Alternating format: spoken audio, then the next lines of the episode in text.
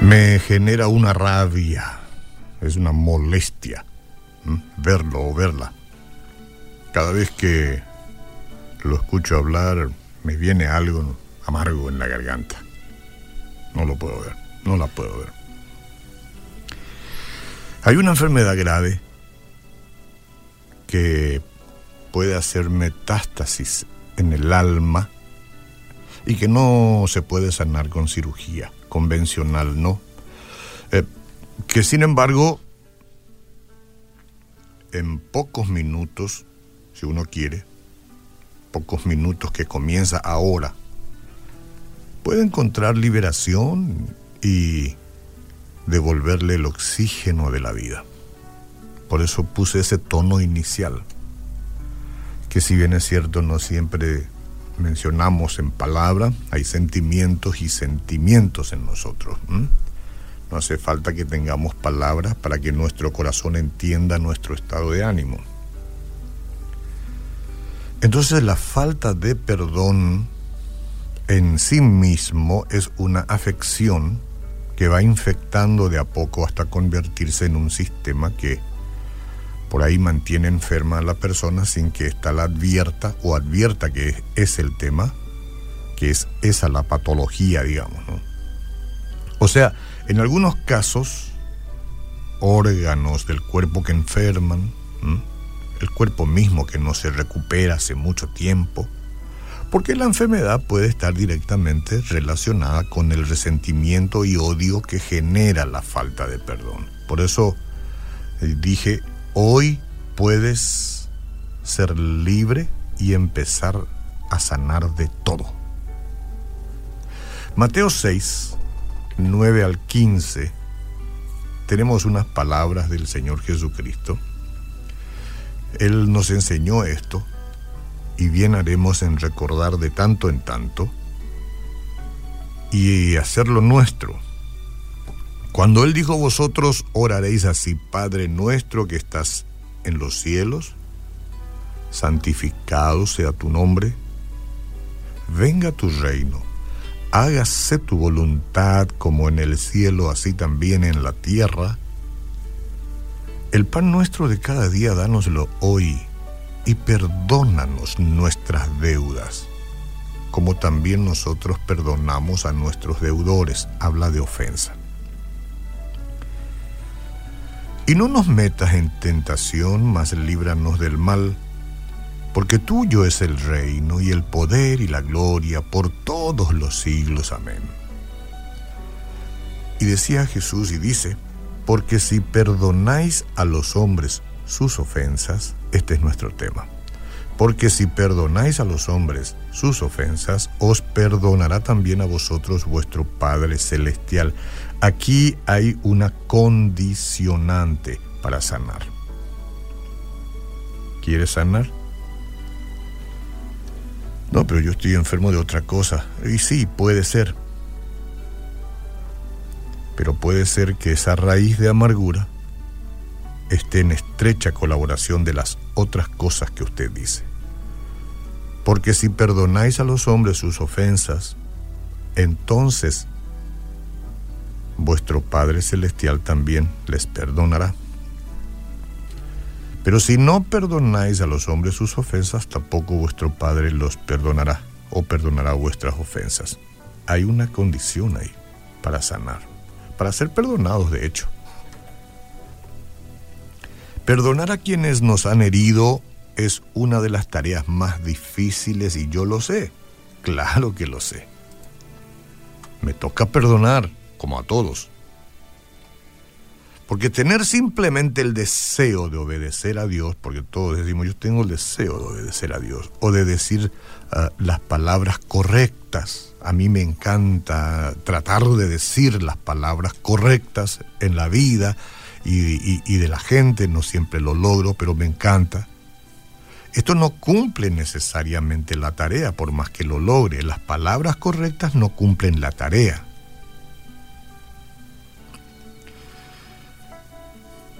Entonces nos sentimos que somos víctimas de una injusticia por ahí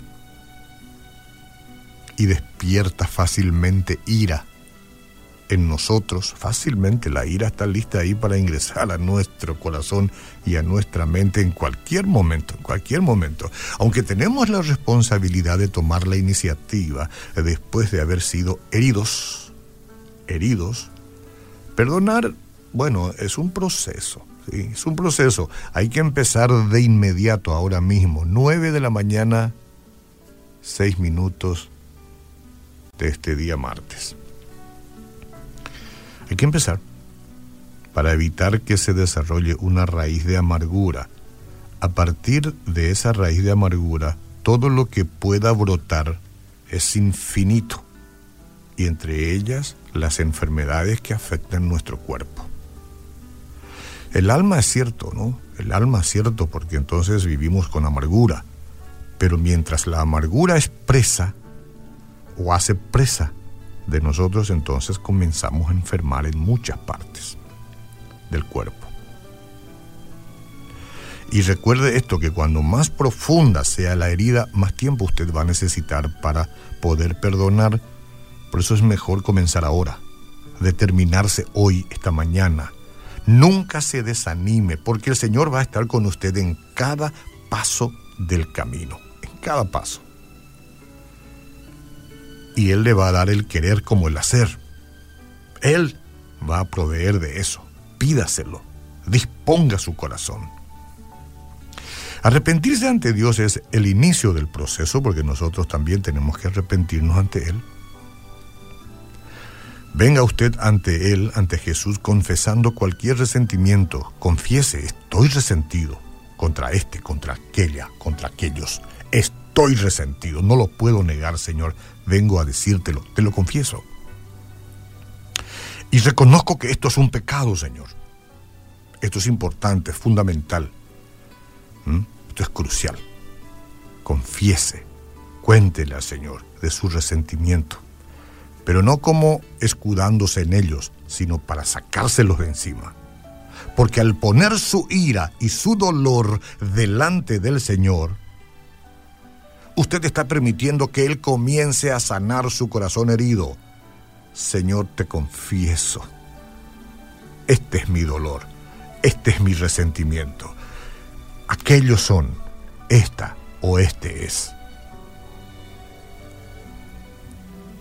Confieso que esto es un pecado, quiero ser libre. A lo mejor usted quisiera en algún momento ir, porque el proceso implica también ir a una persona que le ofendió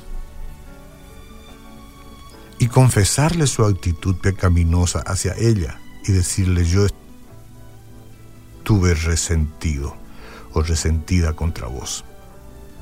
Y vengo porque quiero ser libre. Ese puede ser un caso también.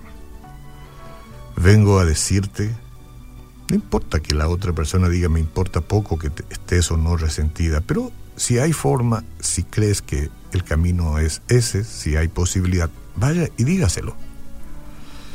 Pero quiero ser libre, quiero sanar. Porque ese va a ser un momento no para acusar o detallar las faltas de las personas, ¿no? sino simplemente para reconocer las suyas. Porque eso es lo que nos cuesta, que también nosotros erramos. Aunque la falta cometida contra usted puede parecer mayor que su actitud de no perdonar a la otra persona, evite la tentación de jerarquizar las faltas. Deje el juicio a Dios. Tú me hiciste peor. Lo que yo hice no era tanto, pero tú me hiciste peor. No jerarquice. No lo jerarquice, simplemente déjelo a Dios. Si tiene que conversar con la persona, converse. Si cree conveniente soltarla desde aquí nomás, desde donde usted está, suéltela. Pero dígale al Señor, seré limpio, sano de este resentimiento. Porque el perdón, mi querido, mi querida, el perdón da libertad de la turbación. Al ocuparse del proceso, usted y yo comenzamos a ver con ojos de compasión a la persona que le hirió. Esto es lo que produce el Espíritu Santo. Lo veíamos como enemigo, como enemiga, antes del perdón, antes de decidir soltarlo. Veíamos al mismo diablo en el prójimo. Pero cuando decidimos perdonar, sentiremos compasión. Si nos hirió es porque algo tiene que sanar también.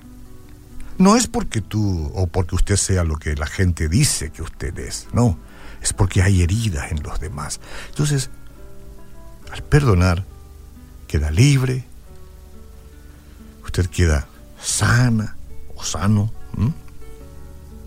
y al final podrás dar gracias a Dios por la oportunidad de aprender a perdonar y de vivir en la gracia abundante de Jesucristo. Sí, Señor. Tú me das el querer como el hacer. Él y ella.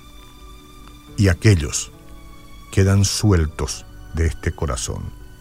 A partir de hoy, no lo recordaré más con dolor Ayúdame a estar fuerte y a sostener esto con el tiempo. Recibo a Jesús que me perdona de todos mis pecados, quedo libre y seguiré sus pasos por siempre. Amén.